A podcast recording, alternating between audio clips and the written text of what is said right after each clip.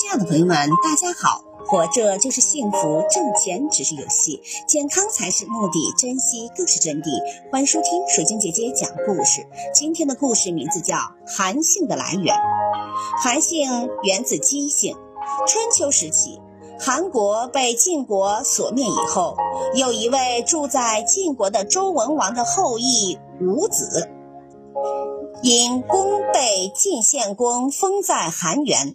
后来，他的子孙就以封地名命为姓。